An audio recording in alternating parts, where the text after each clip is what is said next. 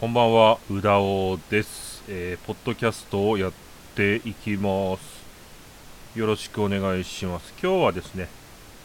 えー、年内最後のポッドキャストということで、今年1年の生活の目標を振り返ろうというのが主題。あとは最近やったゲームとか、読んだ本の感想を言って、終わろうかなと思います。今のねテンションはまあフラットに近いですね。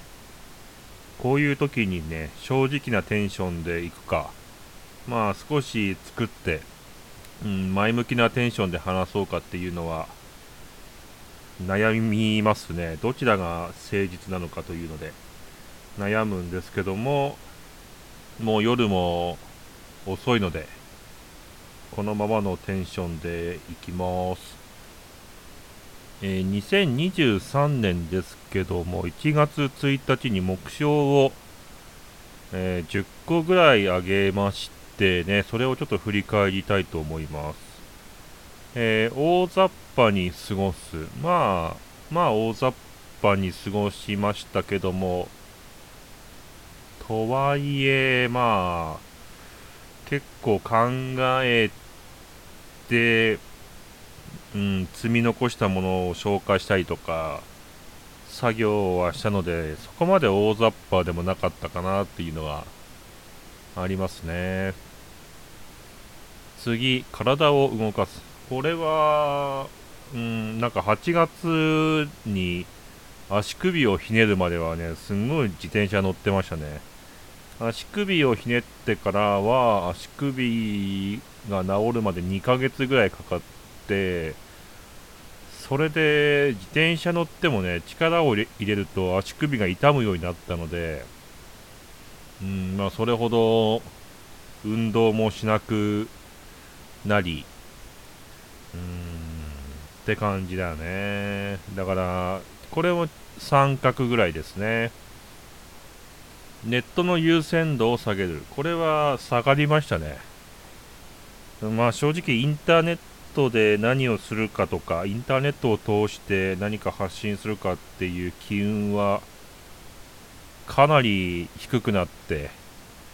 YouTube のコンテンツ作成なんかももしかしたら来年全然やらなくなるんじゃないかなっていうようなテンションにまで来ましたね。12月になって。まあ何かしらはやるのかもしれないけど、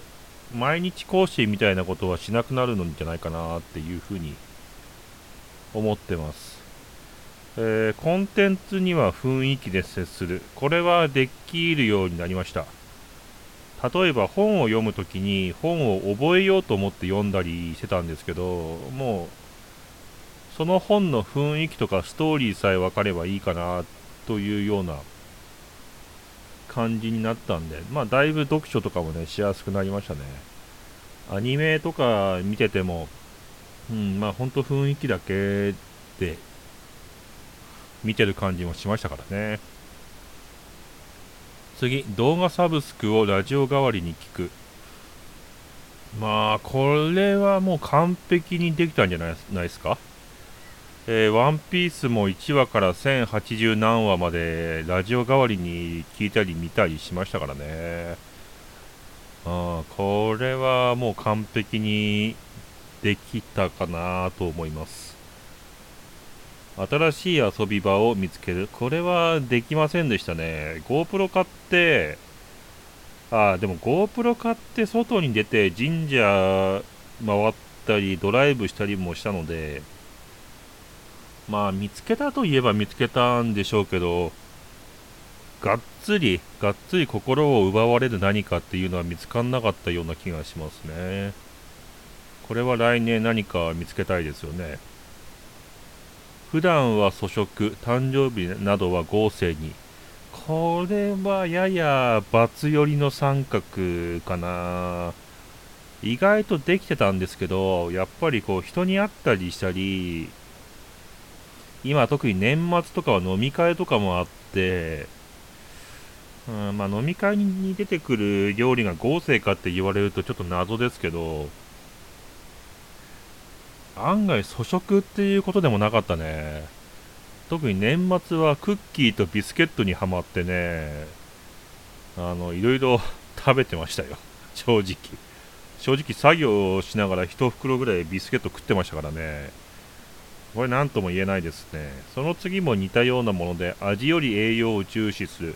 これもねあの割と序盤はできてたと思うんです。なんかまずいものを食べるブームがあったんでまずいものというか味の薄いものを食べるブームがあったんでできてたんですけども多分ねこの辺がずれたのがやはり足,、うん、そう足首をひねって2ヶ月ぐらいまともに歩けなくなった時ぐらいからずれたんだよね。一番良かったのはバリバリ自転車に乗ってた7月とか8月ぐらいは変なものを食べると自転車を漕ぐパフォーマンスが下がるんであの自然と食事も体に負担のないものを選んでたんですけどいやー乗れなくなって座る生活が増えてからはなんか本当体に悪いものもまあまあ食べましたしうん栄養を重視するという感じでもなかったな。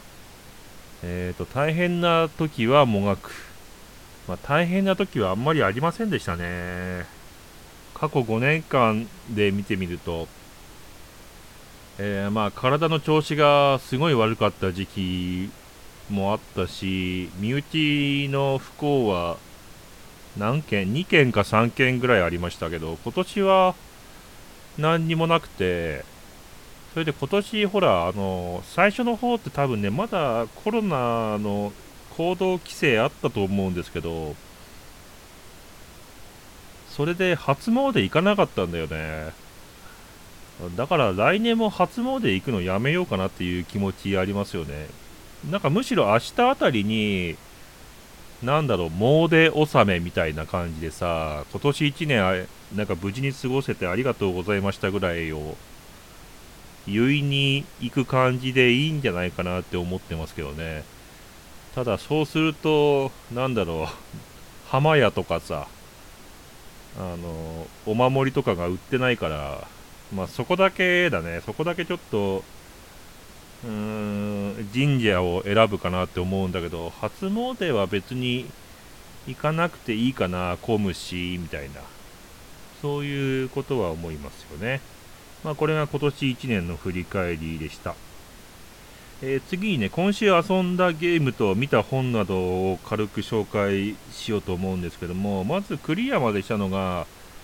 ベンバーですね。ベンバーという、うん、なんだろうな、インドのカップルが、インド人カップルがカナダに移住して、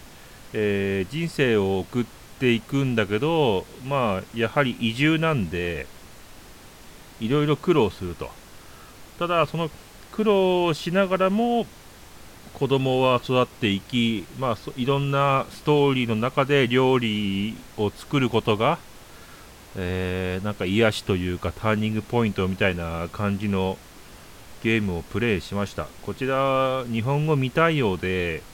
全編英語なんです。それで料理を作るところが、えー、パズルになってるんですけども、えー、まあ、このゲームはねその英語自体も多分中学英語ぐらいの知識があればなんとなく雰囲気はつかめる。まあ分かんなかったらスマートフォンを持ってうん Google レンズつければ、まあ、直画像を映せばね、えー、直で翻訳かかるんで、一応直訳で意味はわかるんですけど、うん、まあこれは雰囲気が良くて、うん、そうだね、英語がちゃんと分かってればもっと楽しかったかなーっていうようなゲームでしたね。えー、次はハイファイラッシュですね。これは今年発売されて、結構評価の高いゲームで、評価が高いゲームだなということでやってみたんですけど、確かにね、絵とか、ゲーム自体の質は高いなって思ったんです、ムービーとかね。ただね、説明がめちゃくちゃ多くて、意外とね、その、ゲーム自体のテンポがいいかって言われると自分にはあんまり合わなくてかといってアクションリズムゲームなんで自分があんまり得意としないジャンルだったから結構悩んだんですけども2時間ぐらいプレイしてもうやめちゃいましたね。というゲームでしたね、えー、次はフットボールマネージャー24これはハマるのかな自分はって思ってプレイしたんです。でいまいちゲームのプレイ感覚は完璧にはつかめなかったんだけど5時間ぐらいプレイして思ったのがこのゲームはねまあちょこちょこ半年間ぐらいかけてプレイするとすごい楽しいゲームになるんだろうなっていうのは分かったんだけど、えー、文字が小さいのとあのねミーティングがめちゃくちゃ多いんであのー、なんだろうな。これだったらもう逆つくサカツクの店舗でゲームできればそっちの方がいいなって思っちゃってこれも悩んだ挙句プレイはもうやめちゃいましたですね。それでこのゲームのプレイをやめたあたりからゲーム熱が下がってしまいましてあの私最近行動の全てが結局無にあのないって書いて無に落ち着くんですけどもなんかそういう気持ちになっちゃったんで、一回あの、様子見でゲームパスも解約してしまいましたね。何かね、やりたいゲームがまた出てきたら契約し直そうかなとは思うんですけども。それで次本なんですけども、本は押しもゆという宇佐美凛さんの本を読みました。えー、この本はですね、女性が主人公でアイドルを推してるんですけども、えー、まあ、そのアイドルがいろいろあってあのファンもいろいろ揺れてみたいな感じの本で2020年ぐらいに出版されてるのかなと思うんですがまあ今のネットのそのスパチャ文化にも似てるとも思うしまあもっと前で言うと最近では AKB とかだと思うんですけども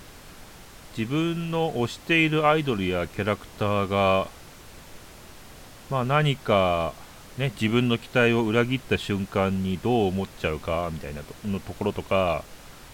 えーと大変な目に遭っている時に本当に熱狂的なファンがどういう行動をするのかどういう心理的な動きがあるのかっていうのがまあ、もちろん小説なんでフィクションなんですけどもなんかねすごく読んでて理解ができるようになったというかね。それでまあこの推しもゆも結局無に向かっていくんですけどうんまあなんかねなんかみんな幸せになればいいなって最終的に思っちゃいましたけどネタバレなしだからね難しいですけどね。なんか、そういうカルチャーがあってさ、今の VTuber とか、特にゲーム実況とか、YouTube 全体の人気のあるチャンネルとか人たちって、なんかやっぱどうしても推しもゆの世界観はあってさ、で、自分がそういうところに足を踏み入れちゃいけないなっていうのも思ったんだよね、本読んで。あと自分自身がそういう風な立場になってもなんかあのどっちの立場でも自分自身は違和感あるなって思ったんだよね例えば自分がすごい熱狂的な何かのファンになることにも違和感あるしまあ多分120 100%ないけど自分が人気者になるとか人気者を目指すっていうのにもすごい違和感がある。俺はねそのまあ昔付き合ってた彼女とかにもねそのもうちょっと自立しようとかってよく言ってましたからね。なんかこう依存的な動きをした時にね。私はどうしてもね何かに依存するとかは自分の問題だからいいんだけど依存されるとか注目されるとかっていうのはやっぱりね心の根っこの方で相当嫌ってるというかね避けてるの嫌ってるじゃないね。避けてる感じがするなって思う。うん。っていうのも感じましたですね。うん。なんかね自分はねおかしいなというか世の中とはやっぱずれてるなっていうのもね今日まあ昨日ねイオンモールにコロナ禍ぶりぐらいに行って思ったり今日コストコに行っても思ったんだけどなんかあの人が多い空間とか盛り上がってる空間が人が多ければ多いほどすごくその離れたい気持ちになるのね。それなんでなのかなって思ってんだけど例えばさなんかその好きな人と一緒に言えて嬉しいとかっていうのは SNS とかで見るワードというか気持ちの表明だと思うんだけどなんかね自分は多分自分自身がそういうことを思ったり言ったらなんかすごい嫌なんだよね。これは多分自分の育ってきた環境とかなんだよ。うん、なんかね、子供の頃から思い浮かべるとさ、なんか自分が好きなものってあんまり周りから認められなかったりとか、えー、馬鹿にされる対象だったような気がするんだよな。まあだから、なんか自分は専門性を深めるというよりも、うん、広く浅く知識をつける方に振ったと思うんだよね。例えば自分の周りで聞いて読書を教える人とかっていうのはほぼ皆無だったし本の話よりもアニメやドラマの話じゃないと話の輪に入れないというかっていう状況だったわけだな。まあ普通はさまあそういう少年期を過ごした人が大学とかに行ってさ自分の趣味と合う人に会うっていうのがあのストーリーとしてはあると思うんだけどなんか自分は諦めたなそこで。なんか勉強して知識を得てもその知識の話をすると周りがうーん冷めるっていう感覚がよくわかるというかね。まあなんかそういうこともあってさうーんなんか社会とずれてんなっていうのは昨日今日ちょっと思ったな。はい。なんか山山奥で一人でいた方が多分意外と心が満たされる気がしてますね。今の自分はね。といったところです。えーと次は声の形という映画を見ましてこれ耳が聞こえない、えー、子がヒロインでね。えー、ちょっとあの花っぽくもありそ全然そうではないんだけどあの花っぽくもありですけど。うん、まあね、なんか割とね、描写が辛い時と、ちょっと安心できる時が、あまあ、3、4回ぐらい往復して、まあ、結果割と辛い、ももう、もう1回見たいかって言われると、なんかもう別に見たくない映画です。ただ、この映画は逆のことを言うと、結構評価もされてるんで、まあ、素晴らしい映画だと思うんですけども、ヒロインの子がね、ヒロインの子が、まあ、心優しくてよかったし、まあ、主人公の子も心優しい感じだからよかったんだなっては思うんですけど、なんすかね、悪意のない悪意だよな。うん。なんかその子に対していたずらというかね、うん、な嫌がらせをしたいってわけじゃないんだけど、結果的になっちゃってるみたいなところとかが結構自分はなんかね、心をぐさぐさ刺さりましたけどね。ああ、そうそう。それってね、や、なんかやった、なんかね、やられてもね、その、その加害者に対して強く言いづらいんだよね。そ、それに気づいちゃうとさ、例えば、まあ、例えてないけど、うーん、まあね、まあ変な話だけどさ、自分に対してさ、その、少年期にさ、いたずらをしてきた子がいたわけだよ。で、僕はその子のことがあんまり好きじゃなかったんだけど、大人になって聞いてみるとそのその子の家庭環境は当時良くなかったみたいな話を聞くとまあしょうがねえかって思っちゃうみたいなでもその少年時代の自分は何も救われないわけなんだよなんかねそういうモヤモヤも感じた声の形は。うん。ただまあまあまあ結果みんな優しい目だしね。うん。まあ好きな人はめちゃくちゃ好きな映画だと思うんで、ま、難しいんですけども。というのを見まして。案外ですね、最近というか、まあ来年とかね、まあラジオは月に2回ぐらいは多分すると思うんだけど、とりあえず何か本を読んだりゲームをしたりした時のアウトプットの場としてやろうかなと思ってるんだけど、今ちょうどゲーム実況をやろうかなって思ってないのよね。何にも思ってない。うーん、なんか、なんだろうな、今ちょっと捉えどころがないポジションにいますね。うん、YouTube もインターネットもある程度コンテンツは出尽くしてるし、あの、話の面白さは多分関西の人には絶対勝てないし、自分が好きなのは割と、こう、うだうだ考えてる人とか、うーん、と、なんだろうな、長年考えてたことに何かしら答えが出たんだけど、もうその頃、もうその頃にはじいさんになってましたみたいな人の なんか、なんかこう、行間のある言葉遣いって好きなんだけど、そういう動画ってあんまないし、人気もないじゃないですか。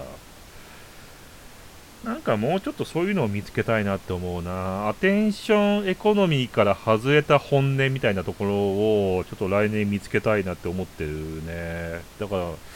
難しいな。なんか分かりやすい動画とかさ、テンションが高いやり方とかさ、魅力的に感じる何かとかっ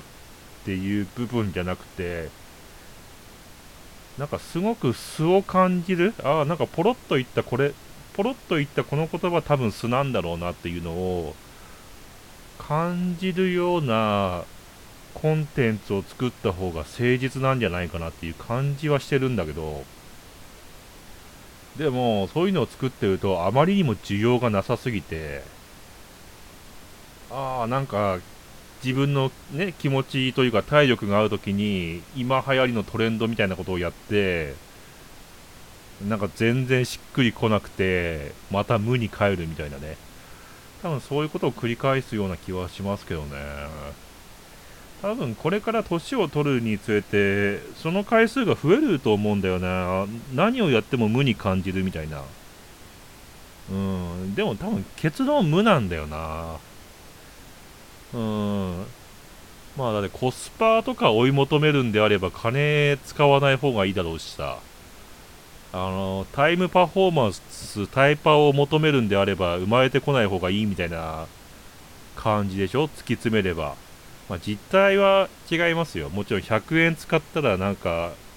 100円使った時に 100ml のコーラと 1, リ1リットルのコーラが買えるんだったら1リットルの方買うよねみたいなことがコスパですけど、タイパーも同じ1時間使うんだったら、より多くの知識とか経験とかまあ、もしくは時給が高い方を選ぶのがタイパでしょみたいなのもわかるんだけど、まあ、結果突き詰めると頭の中で考えると、まあ、どっちにしろ無に向かっていくんでそれで私自身は経済にしても人生にしても豊かさっていうのは結構無駄が多いことだと思ってるのでうんだから環境問題とか経費削減とか言われるとやっぱり経済って盛り上がりにくいよねっていうのは昔から思ってたし、うん、無駄、無駄があるから経済は回るんじゃないかなって思ってたんだけど、まあ、世の中は逆の方向に行ったんで、あまあ、やっぱ合わないよな、とか思ってますけどね。えー、まあ、そういうことをね、また来年もうだうだ考えていこうかなと思っております。といったところで今日はこの辺で失礼します。2023年もお疲れ様でした。2024年は多分すごいゆっくりとした何かをやったいね。えー、散歩した時になんか動画撮った人のペットあげるすごいおじさんチャンネルになると思いますんで、えー、よろしくお願いします。ではこの辺で失礼します。うだおでした。